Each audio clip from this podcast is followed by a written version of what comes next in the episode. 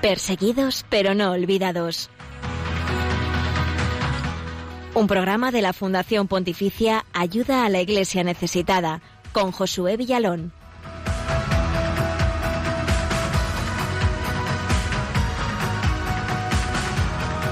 Muy buenos días, feliz adviento, bienvenidos a tu cita semanal con los cristianos pobres y perseguidos del mundo. Y es nuestro primer programa del mes y también pues de este tiempo litúrgico, por eso este saludo y bueno, desde aquí, desde Radio María, abrimos una ventanita al mundo para que así puedas conocer de cerca el testimonio y las vidas de los cristianos pobres y perseguidos en los cinco continentes. Comenzamos en esta mañana soleada y fría del jueves 3 de diciembre. Damos también la, bienvenida a nuestros oyentes de fuera de España, sobre todo los que nos escucháis a través de Radio María Perú, Radio María Venezuela y República Dominicana. Y hoy además es un día muy especial porque se celebra a un gran santo, a San Francisco Javier, patrono de las misiones, misionero jesuita en la India y Japón y que estuvo también a punto de llegar hasta China y en todos sus viajes pues difundiendo el Evangelio. Esta mañana, don Jesús Rodríguez Torrente, el capellán de ayuda a la iglesia necesitada, nos eh, decía, nos recordaba eh, tenemos mucho que deberle a San Francisco Javier en ayuda a la iglesia necesitada, pues él abrió la brecha ¿no? también del Evangelio en tantos países del mundo donde hoy estamos presentes, estamos ayudando a la iglesia allí y eso es gracias pues a este instrumento de Dios, del Espíritu Santo en el momento de la historia, San Francisco Javier, en Asia, ¿no? Sobre todo, encomendamos la vida de nuestros oyentes a este gran santo, los cristianos perseguidos en el mundo, especialmente en estos países, en Asia, y por supuesto, felicidades a los eh, Francisco Javier y a todos los Javieres, eh, si algunos de vosotros nos estáis escuchando, pues desde aquí, eh, muchísimas felicidades.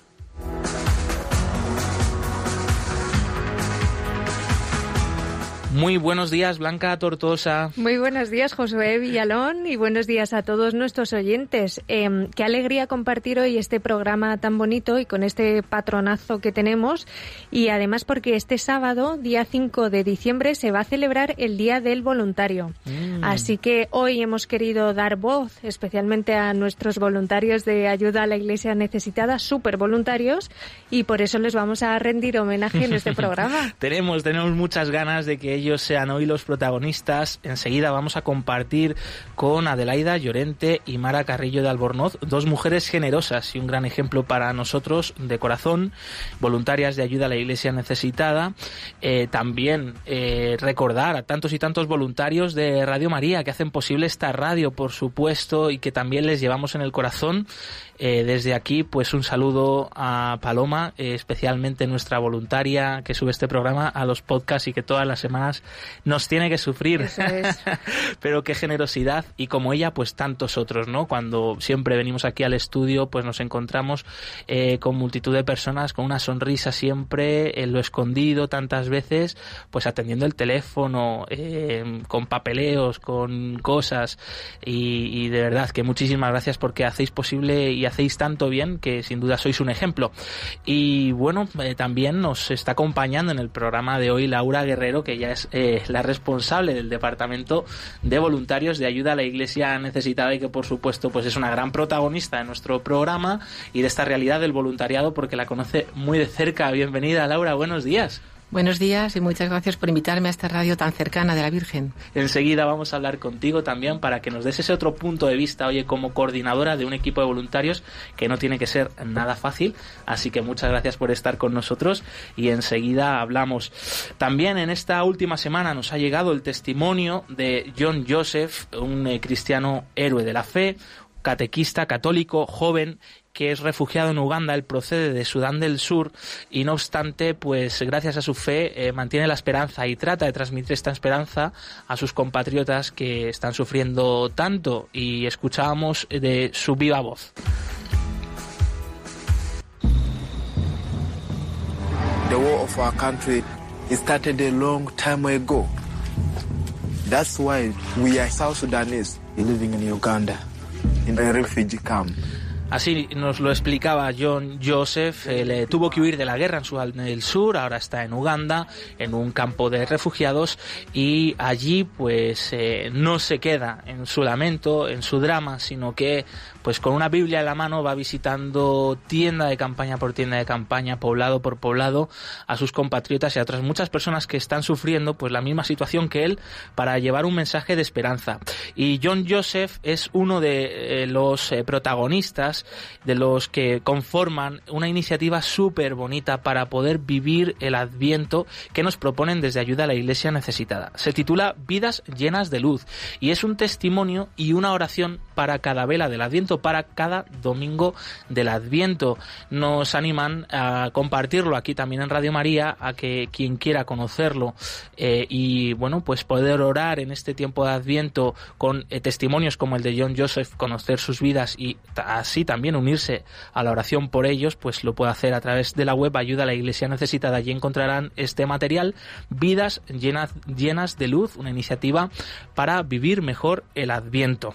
Eso es Josué, porque somos unos privilegiados de poder leer y escuchar estas historias de nuestros hermanos en la fe que sufren tantas dificultades, pero que siempre nos dan estas lecciones de vida y de esperanza y nos van a ayudar muchísimo a vivir el Adviento. Quédate con nosotros porque además compartiremos enseguida la actualidad de la Iglesia pobre y perseguida en el mundo, conoceremos de cerca la situación de la libertad religiosa en Venezuela, un país que de nuevo está de actualidad. El próximo domingo tendrán lugar unas elecciones parlamentarias, eh, bueno, pues totalmente fraudulentas, eh, que no son reconocidas por la comunidad internacional y de nuevo allí la Iglesia ha pues alzado la voz en defensa de la libertad y de los derechos de todos los venezolanos. Desde allí también cantaremos y alabaremos a Dios en esta mañana. Eso es, Josué, porque vamos a escuchar un canto muy especial desde allí de los cristianos católicos de este país hermano nuestro. En los controles nos acompaña Mónica Martínez, muchísimas gracias y estos son los canales para poneros en contacto con el equipo del programa. Como siempre, podéis seguirnos a través de Twitter en arroba ayuda y dejar vuestros comentarios con el hashtag Perseguidos Radio María. También estamos en Facebook, estamos retransmitiendo en directo a través de Facebook Live, estamos en Instagram, en YouTube y podéis escribirnos al correo del programa perseguidos pero no olvidados arroba radiomaria.es. Hacia el final del programa abriremos también, como cada semana, los micrófonos a nuestros oyentes. Escuchábamos ahora al Papa Francisco en su vídeo de oración de intenciones de este mes de diciembre que estamos estrenando contigo.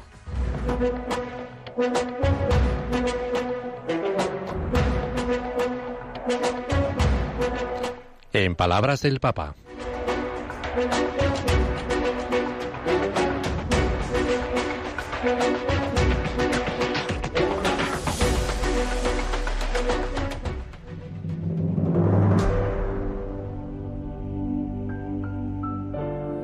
Corazón de la misión de la Iglesia es la oración.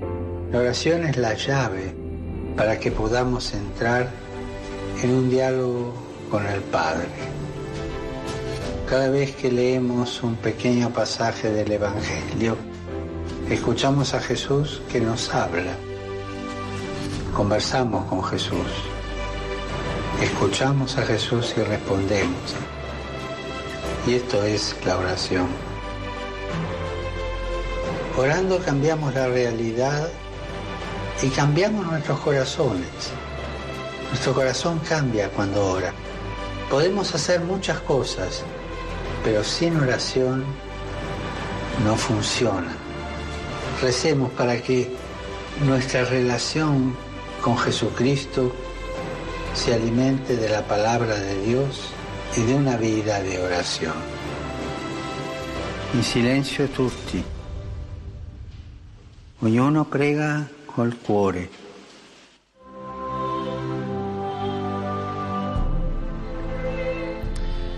En este vídeo de intenciones de oración del Papa y en ese mensaje se había un, silencio precisamente para invitar a la gente que lo vea y ahora nosotros que lo hemos escuchado pues a entrar en oración. Oye, y me ha encantado esta intención de oración del Papa y este mensaje. Es que es tan necesaria la oración, además lo dice el Papa, que cuántas cosas queremos hacer y queremos ayudar y queremos entregarnos, pero sin oración verdaderamente no tenemos alimento para el alma y para y todas las gracias que el Señor nos quiere regalar.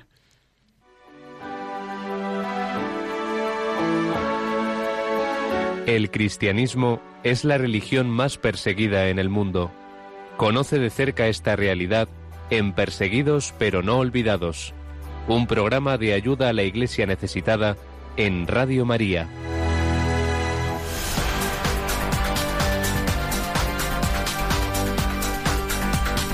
Queremos que sea noticia.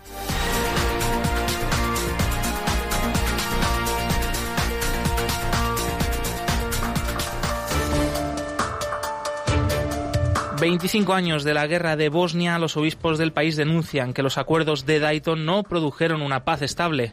Sí, los obispos católicos de Bosnia y Herzegovina denuncian duramente la situación política y social del país en la actualidad. Según afirman en un comunicado enviado a ayuda a la Iglesia necesitada, el acuerdo de paz de Dayton fue impuesto a los pueblos de Bosnia y Herzegovina por la comunidad internacional encabezada por Estados Unidos y no condujo a una paz duradera. Los prelados se lamentan de que no se haya logrado ni la igualdad de los diferentes pueblos y minorías, ni el regreso de los desplazados y refugiados, ni la compensación por las propiedades destruidas y saqueadas. Calculan que cada año unos 10.000 católicos abandonan el país por la difícil situación y la discriminación hacia los bosnios de etnia croata. Al menos 110 personas asesinadas por Boko Haram en una nueva matanza en Nigeria. En esta ocasión, las víctimas han sido agricultores que estaban cosechando arroz en el noreste del país. Al menos 43 civiles han sido asesinados de forma horrible y algunos informes que estamos recibiendo indican que hasta 110 civiles pueden haber perdido la vida, ha informado el coordinador humanitario de Naciones Unidas en Nigeria, Eduard Calon se ha mostrado horrorizado literalmente por el ataque cometido cerca de Maiduguri, la capital del estado de Borno, en el noreste de Nigeria. Decenas de civiles murieron sin piedad y muchos otros resultaron heridos en este ataque, afirma también Calon. Los informes que estamos recibiendo indican que los agricultores inocentes fueron víctimas de esta cruel violencia, indicó el coordinador humanitario, añadiendo también que varias mujeres pueden haber sido secuestradas. El patriarca Ray invita al Papa Francisco a visitar Líbano y da cuenta de la misión de la Iglesia libanesa. Boutro Ray, patriarca de la Iglesia Católica Maronita, ha visitado el pasado fin de semana al Papa Francisco en el Vaticano y le ha entregado un informe detallado sobre la situación en el Líbano y en la región.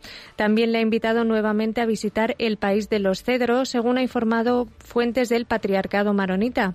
Durante el encuentro, el patriarca Ray presentó los peligros y desafíos que, a los que está haciendo frente el Líbano, a la luz de los conflictos en la región y la crisis política interna.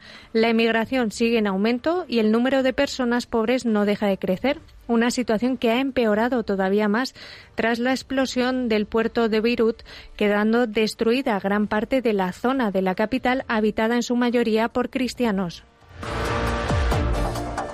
Una familia cristiana asesinada por terroristas islamistas en Indonesia.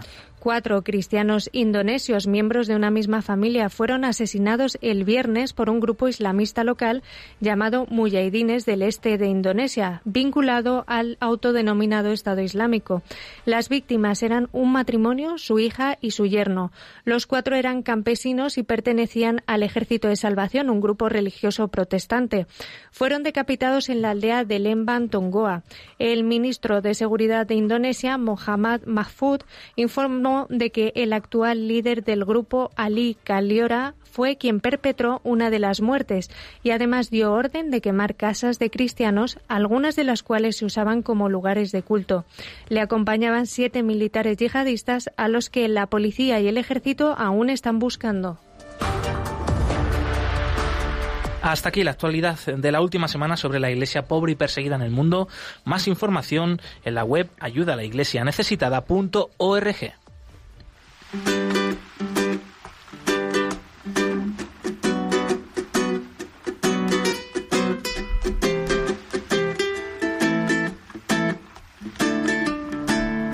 Dios te hizo también, no se equivocó.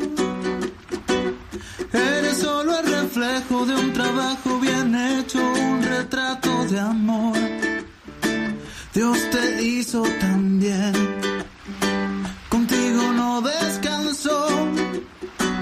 Y es que aunque pasen los años, semanas, meses y días tú te pones mejor. Dios te hizo también, contigo no escatimo. Y es que todo lo bueno y más hermoso del mundo está en tu corazón. Cuando Dios pensó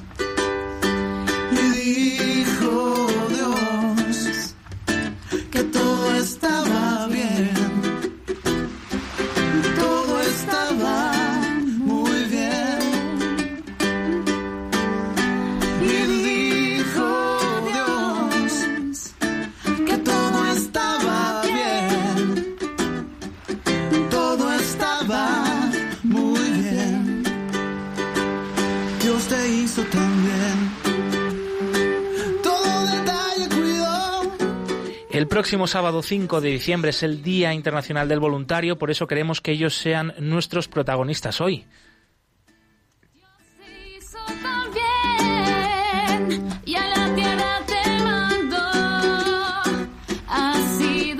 El. Y tenemos por eso, Josué, la suerte de tener hoy con nosotros en el estudio a Laura Guerrero, que es responsable del Departamento de Voluntariado de Ayuda a la Iglesia Necesitada. Bienvenida de nuevo, Laura. Muchas gracias.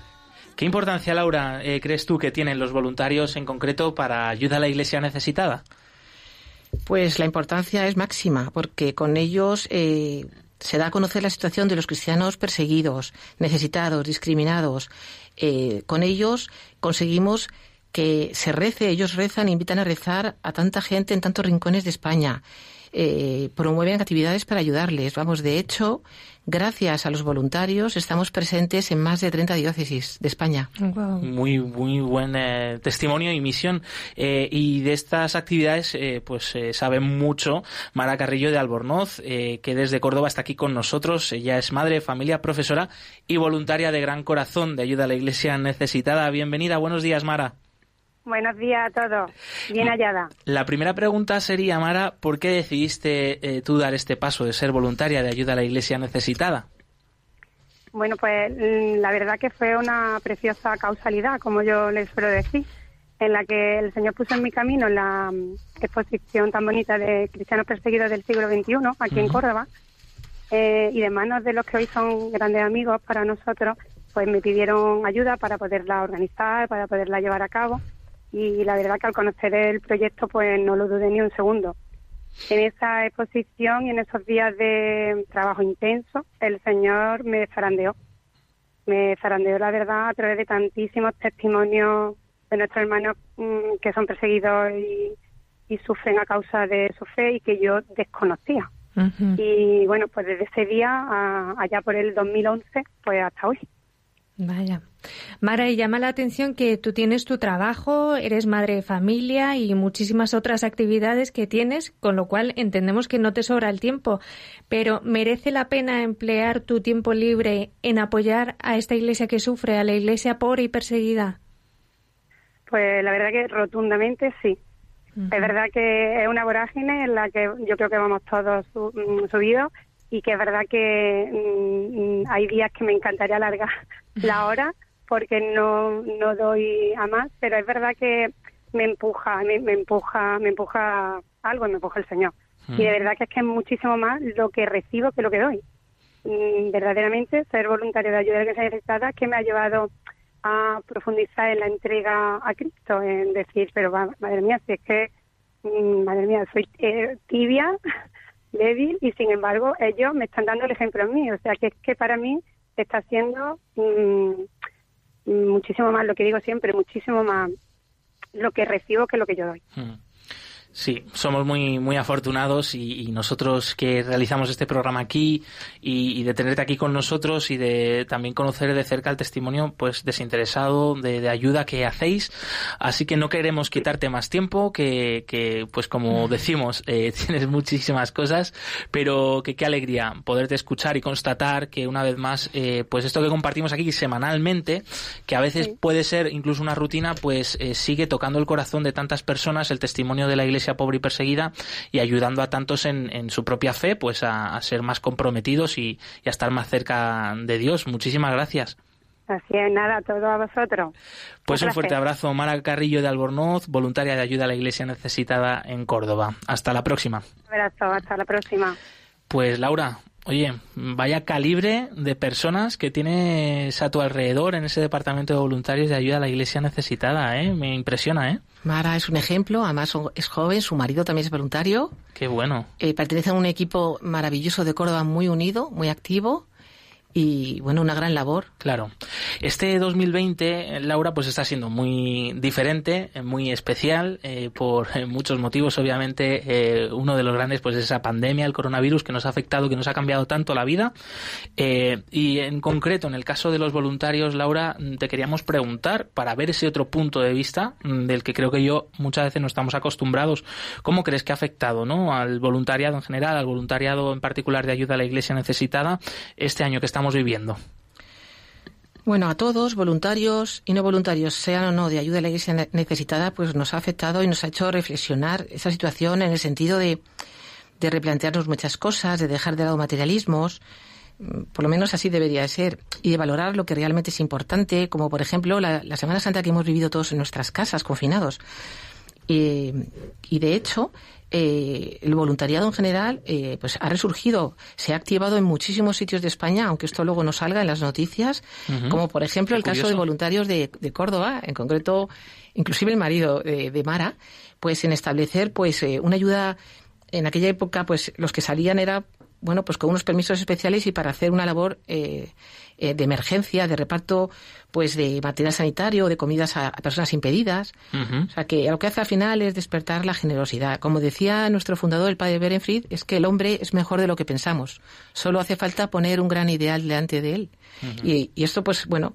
Y en el caso concreto nuestro de la Fundación, pues además esta situación de, de dolor, esta situación de perder a un ser querido y, y encima no poder eh, ni despedirlo, esta situación de estar confinados y de ver la soledad de los enfermos, de nuestros ancianos, pues nos ha acercado todavía más a nuestra realidad, a los cristianos perseguidos, porque nos recuerda mucho a su modo de vivir y más encima ellos lo tienen mucho más complicado ahora que también tienen efectivamente el COVID-19. Eh, nosotros nos hemos visto impedidos de ir a misa y no valorábamos lo que teníamos antes, que era eh, tener las iglesias abiertas de par en par.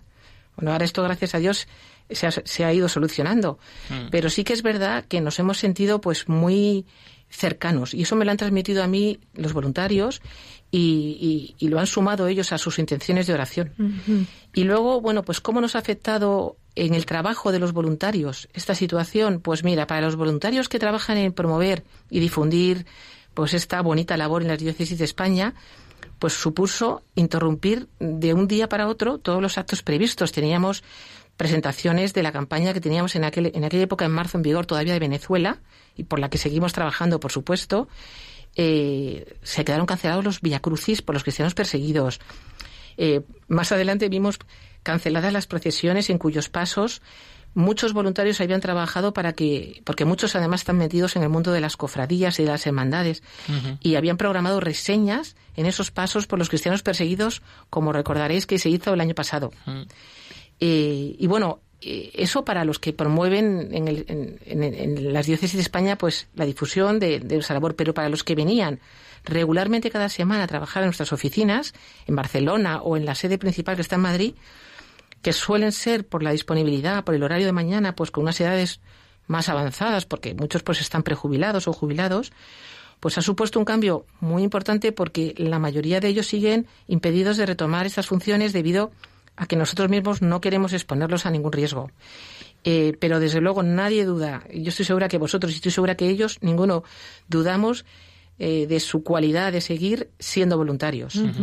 Y una cosa solo, una reseña que quería hacer es que cuando el Papa Francisco, recordaréis, nos convocó el 30 de mayo a rezar el rosario en Nuestra Señora de Lourdes, en la réplica del santuario que tienen allí en los jardines vaticanos, pues para el fin de la pandemia, eh, en conexión con santuarios marianos para que la Virgen intercediera, y aquí en Radio María se va a entender muy bien, pues eh, cada decena estaba representada por un colectivo que representaba pues ese saber hacer y ese, esa entrega.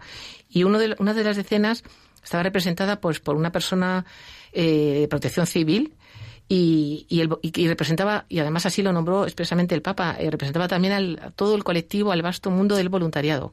Pues allí todos mis compañeros de ayuda a la Iglesia necesitada y yo misma vimos representados y metidos a todos nuestros voluntarios. Qué bonito, Laura, y qué, y qué labor tan silenciosa y tan generosa también.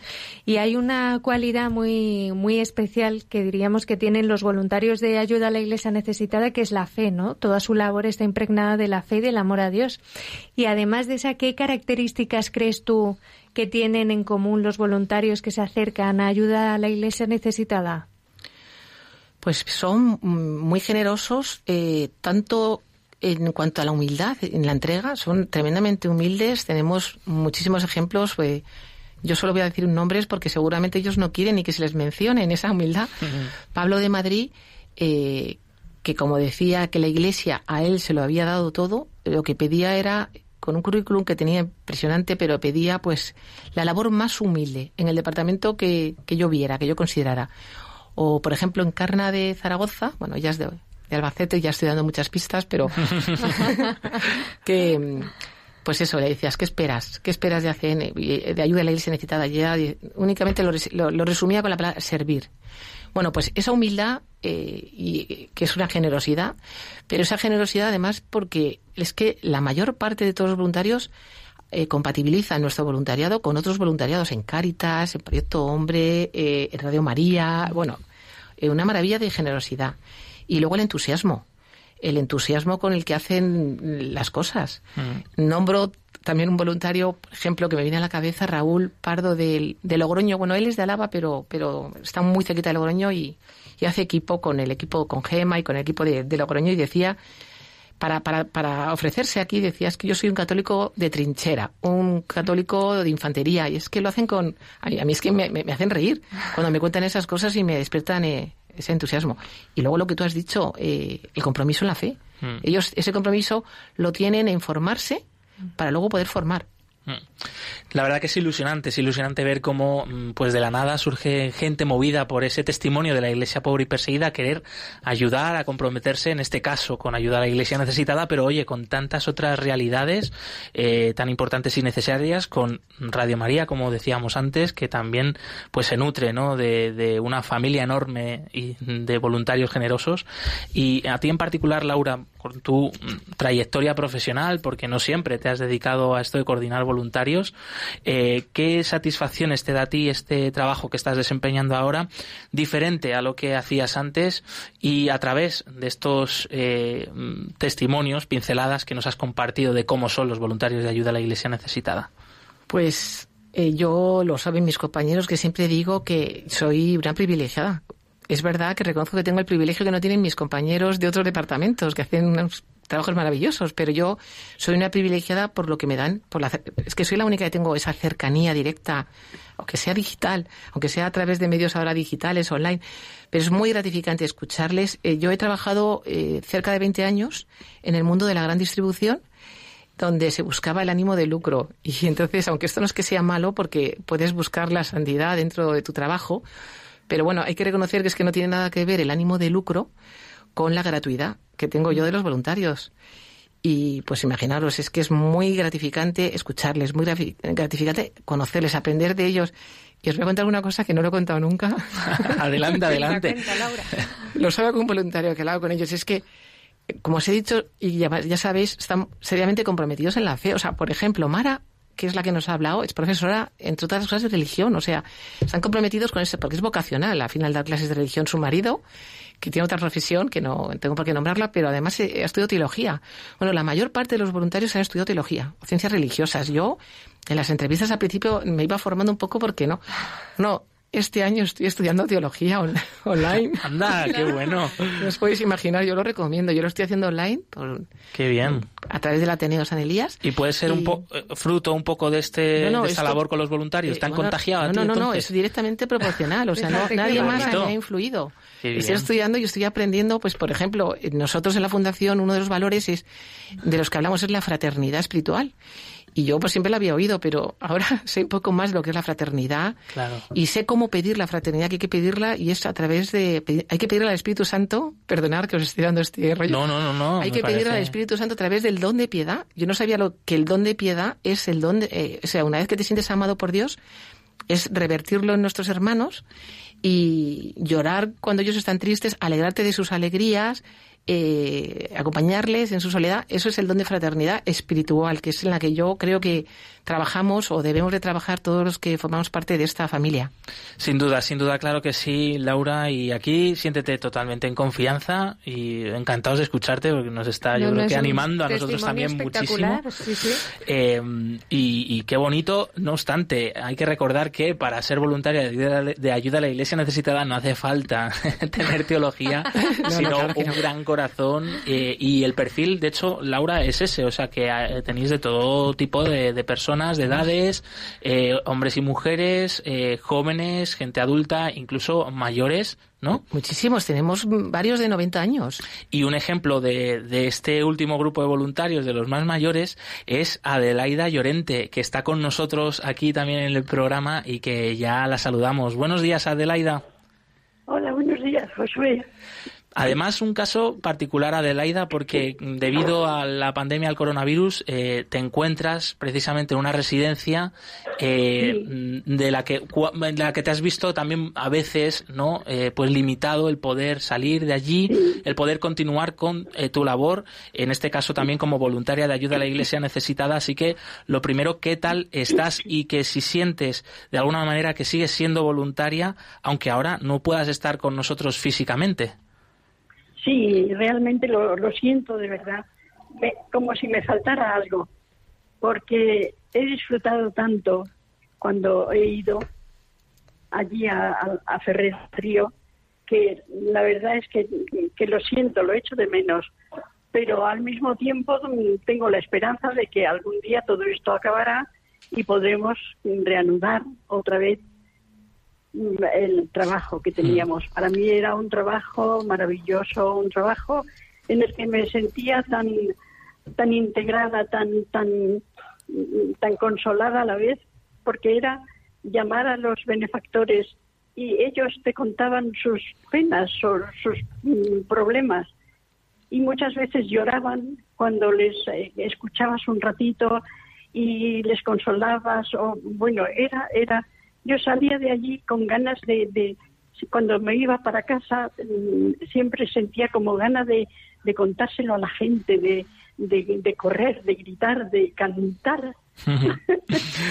Pues qué labor tan importante también esa, ¿eh? Y tan callada, Adelaida, eh, que nos da mucha alegría que estés con nosotros. Y ahora siendo ejemplo, aunque en esta situación de estar en una residencia, eres una mujer de una edad respetable que no hace falta mencionar, eh, pero em, de verdad que, que, nos anima mucho, mucho a todos y a los que hacemos este programa también. Eh, te queríamos preguntar por último, eh, ¿qué te ha aportado a ti con la larga experiencia que tienes de vida y con la cantidad de cosas que has vivido, eh, pero aún así ayuda a la iglesia necesitada también te, ha aportado algo a, tu vida, ¿no? Pues sí, sí, avivar mi fe y, sentirme privilegiada de poder hacer, hacer cosas, porque toda mi vida he, he sido voluntaria, muchos años en prisiones en Granada y, otros voluntariados. Fui voluntariamente a Bolivia y, y tengo cuando miro hacia atrás y digo, Dios mío, cuántas cosas, pero, pero realmente han sido regalos que el Señor me ha ido haciendo. Hmm. Pues un regalo el tenerte aquí hoy con nosotros. No sé si antes de despedirte quieres decirnos alguna cosa más. A Laura también la veía con una mirada emocionada al escucharte. no sé si ella también te quiere decir algo. Yo es que te querría chuchar, Adelaida, desde aquí. Ay, me alegro mucho, Laura, me alegro muchísimo. Para mí ha sido de verdad una alegría grande conoceros, trabajar con vosotros. Y, y yo, para mí todo ha sido maravilloso y lo he hecho de menos. Sigue, sigue siendo voluntaria, ¿eh? Sigue siendo voluntaria a, Sí, sí, a yo pesar de la distancia, pero oye, y unidos, unidos en la oración que estamos Unidos, encomendándoos unidos. a todas las personas mayores, a todas las personas que Por estáis en las residencias eh, y os tenemos muy cerca. Gracias, gracias Josué. Pues un fuerte abrazo a Adelaida Llorente, voluntaria de ayuda a la Iglesia necesitada. Muchas gracias, muchas gracias por todo, por lo que me habéis dado, por lo que yo he recibido de ayuda a la iglesia necesitada, que he estado contenta, contenta como, como unas Pascuas. Pues un fuerte abrazo y hasta la próxima.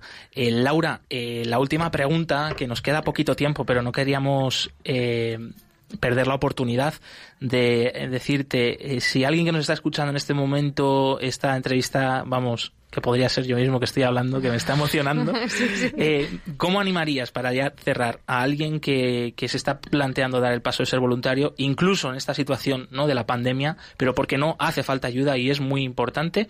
eh, ¿Qué le dirías para, para que se animara ¿no? a unirse al voluntariado de ayuda a la Iglesia necesitada?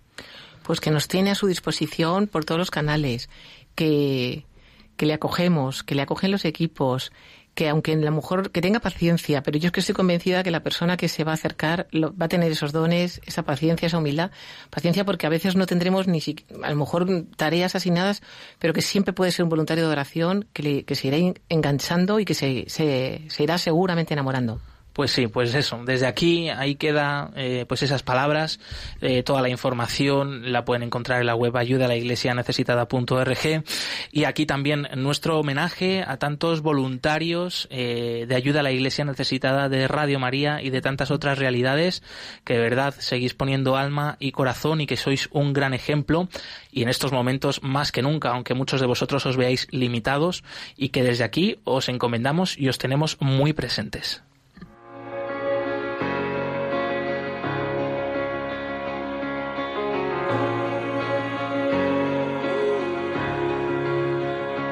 I believe in the sun. I believe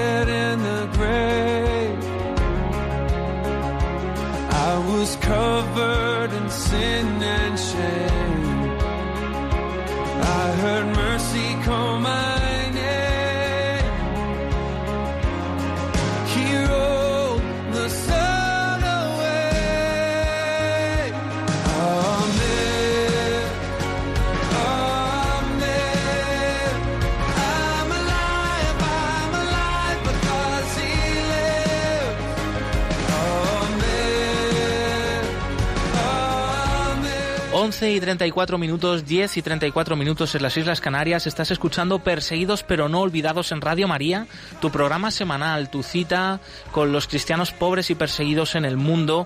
Y Blanca, ¿nos recuerdas cuáles son los canales de comunicación con el equipo del programa? Sí, como siempre podéis seguirnos a través de Twitter en arroba ayuda también estamos en Facebook como ayuda a la iglesia necesitada, en Instagram y también en nuestra cuenta de YouTube que siempre os recomendamos porque podéis poner imagen a todos estos temas que hablamos aquí en el programa.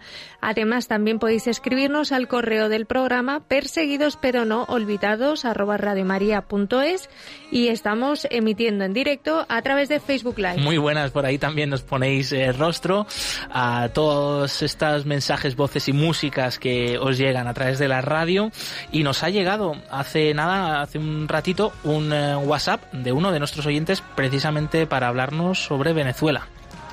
De un venezolano, ah, buen día, de un venezolano acá en España, de- doy las gracias por esa atención que tienen con mi país, por lo que se está viviendo y por la persecución que se le está haciendo a la iglesia. Eh, eso es una, una gran realidad. Eh, muchas cosas no se saben, muchas cosas no se dicen, pero estamos siendo perseguidos los cristianos en la iglesia en Venezuela. Muchos sacerdotes que han caminado a pie kilómetros y kilómetros en promesa en que nos, que nos, nos libre nuestro Señor Jesucristo de, la, de las garras del, del demonio que tiene secuestrado el poder en nuestro país. Gracias por sus intenciones y lograremos la libertad. Amén. Pues precisamente de Venezuela vamos a hablar ahora y es que en este país el próximo domingo va a tener lugar unas elecciones parlamentarias totalmente fraudulentas, no reconocidas por la comunidad internacional. Todos los partidos de la oposición se han negado a presentarse y la Iglesia Católica venezolana de nuevo ha vuelto a alzar la voz pidiendo libertad, pidiendo reconocer los derechos de todos los ciudadanos venezolanos y también eh, dando voz a la tremenda crisis social, económica, política que atraviesa el país desde allí nos ha llegado un testimonio recientemente muy bonito de cuál es la labor de esta iglesia sufriente junto a su pueblo que está al lado de los que más lo necesitan.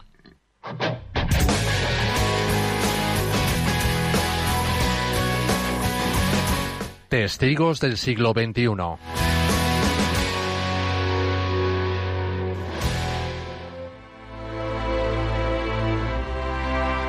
En mitad de la terrible crisis que está atravesando Venezuela y a punto de celebrarse unas elecciones fraudulentas no reconocidas por la comunidad internacional, las religiosas en Venezuela son una luz de esperanza en medio de tanta oscuridad.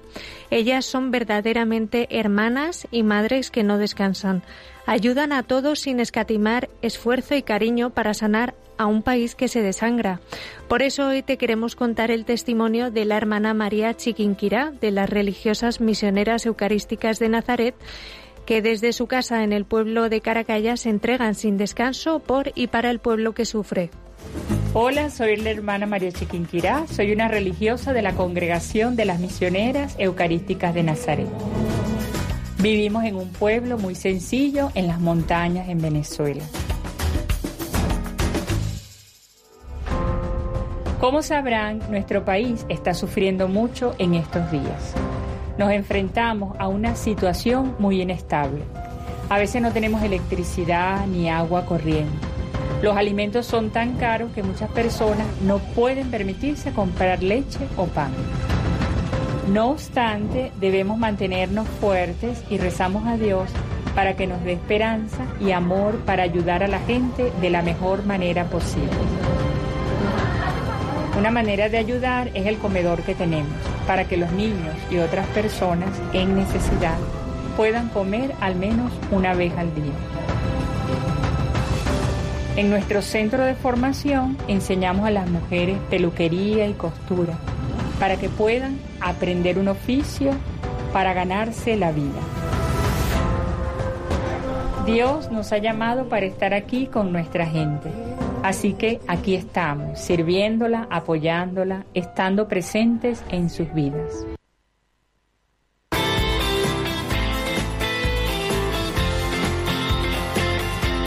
Cantad al Señor todos los pueblos.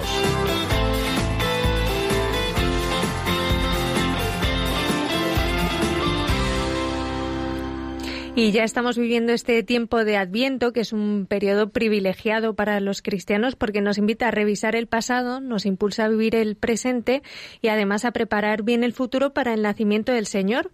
Y sobre esto, Laura y Josué y a todos los oyentes que nos están escuchando, pues sobre esto trata la canción que traemos hoy que nos llega desde Venezuela y se titula Adviento precisamente y está interpretada, esto a Laura seguro que le va a encantar, por un coro de Carmelitas Descalzas. Es una canción muy emocionante y compara este tiempo de esperanza del Adviento para la llegada del Niño Jesús con la vida que ellas, las religiosas, llevan anunciando al mundo desde lo secreto de, de su monasterio la salvación que Dios ha venido a traernos. A ver si os gusta, como siempre suena así de bien.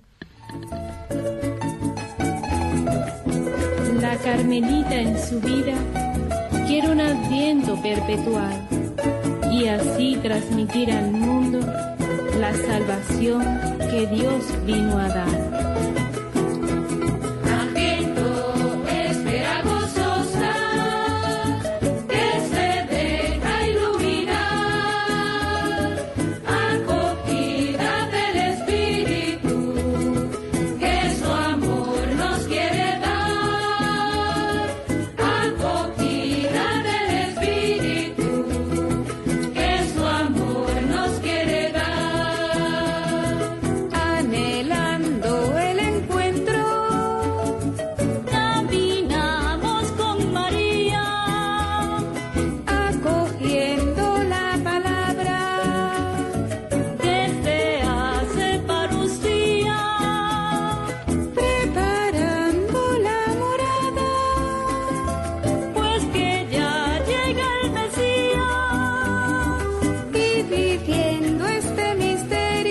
Encanta, es que más venezolana esta canción no podía ¿Verdad? ser con el sonido del cuatro venezolano, de ese instrumento tan bonito.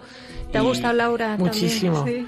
La voz de las carmelitas muy bonita, sí, muy bonita es. El día que, que la gente que, que de la que ponemos aquí su música y cómo alaban al Señor alrededor del mundo se enteren que, que, que lo estamos escuchando verdad, en Radio ¿eh? María, yo creo que alucinarían. Qué ¿no? maravilla, sí, Estas sí, hermanas, sí, en sí, este sí, caso, sí. Carmelitas Descalzas de Venezuela. Sí, es verdad, ¿eh? Qué Sí, es verdad. Qué bonito, pues muchas gracias una semana más, Blanca. Muchas de nada. Un regalito, sí.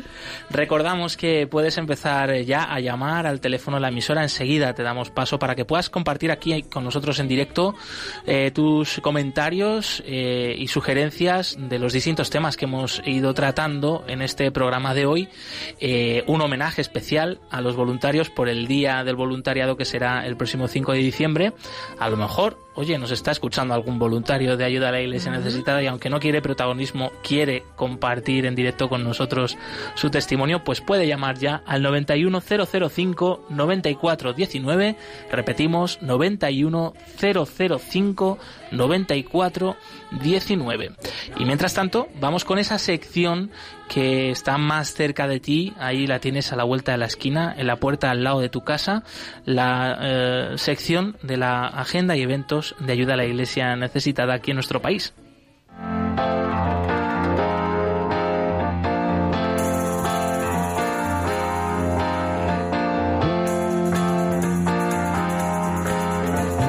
Cerca de ti.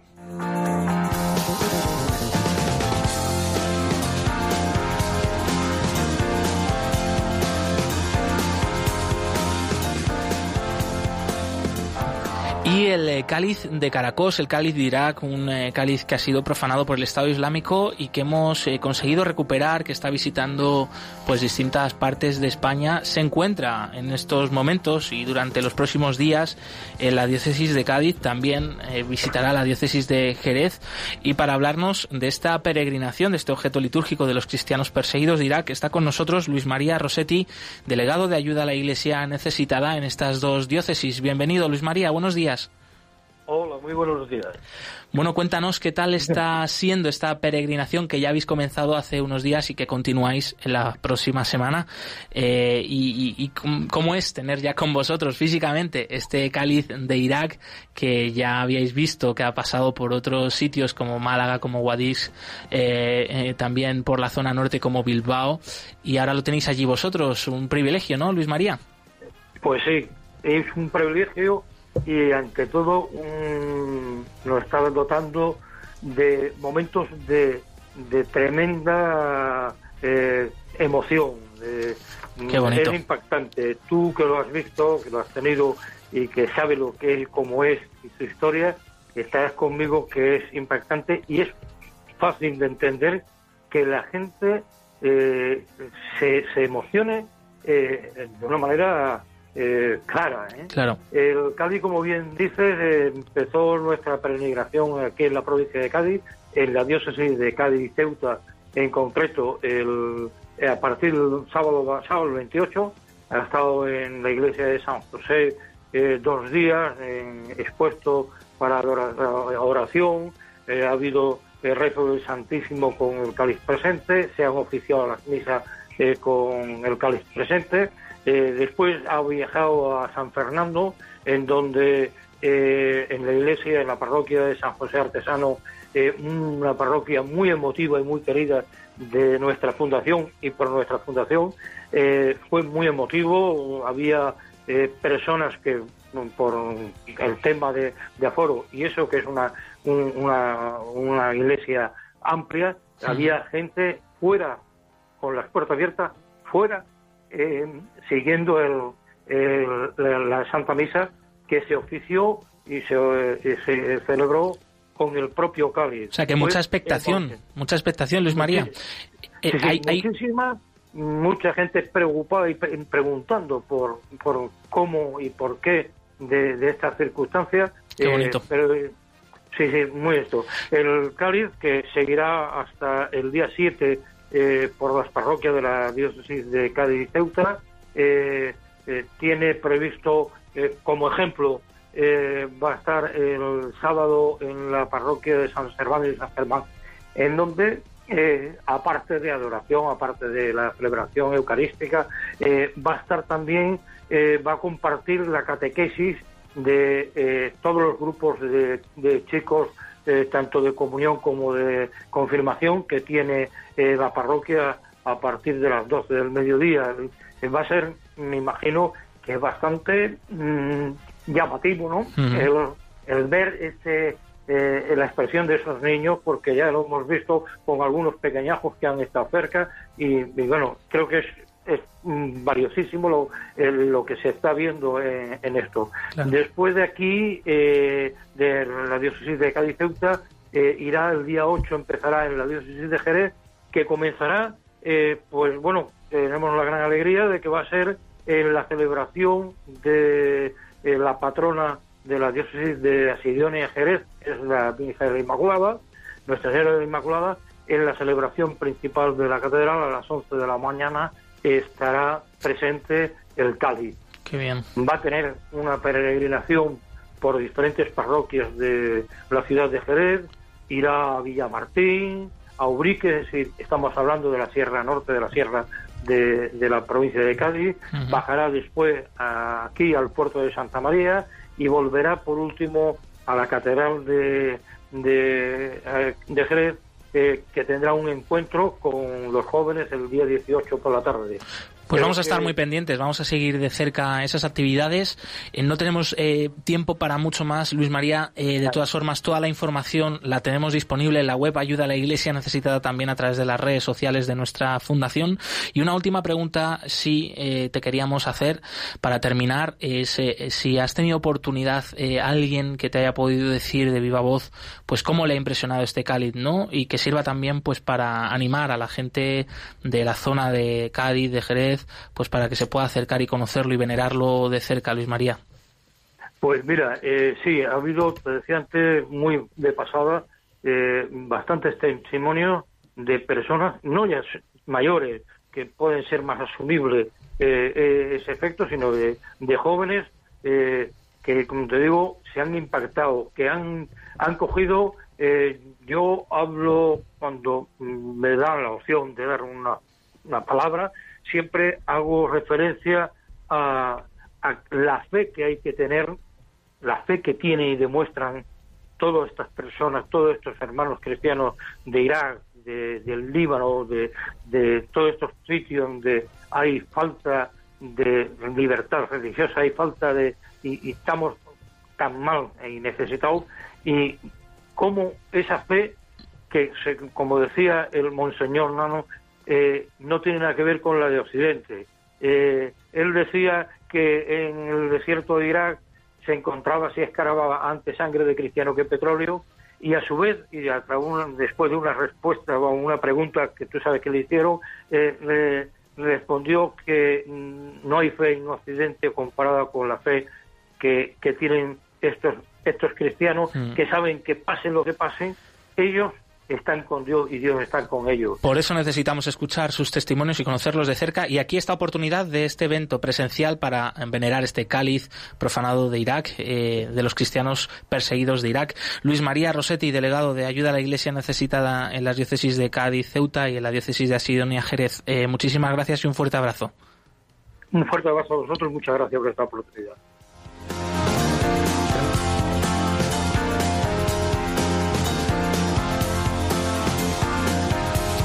Y tenemos que despedirnos, se nos acaba el tiempo, bueno, con la alegría de lo que hemos compartido y con la promesa de volver aquí la semana que viene. Blanca Tortosa, muchísimas gracias. Gracias a todos vosotros, un privilegio como siempre. Eh, Mónica Martínez en los controles, muchísimas gracias. Y también, pues ya te despedimos por todo lo alto, Laura Guerrero, eh, responsable del Departamento de Voluntarios de Ayuda a la Iglesia Necesitada. Que disfrutéis ese gran día de los voluntarios, que sois un gran ejemplo una vez más.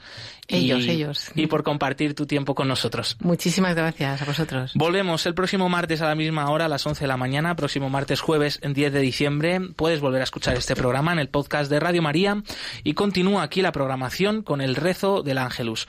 Movidos por el amor de Cristo al servicio de la Iglesia que sufre. Un fuerte abrazo, feliz día y no se olviden de rezar por los cristianos perseguidos.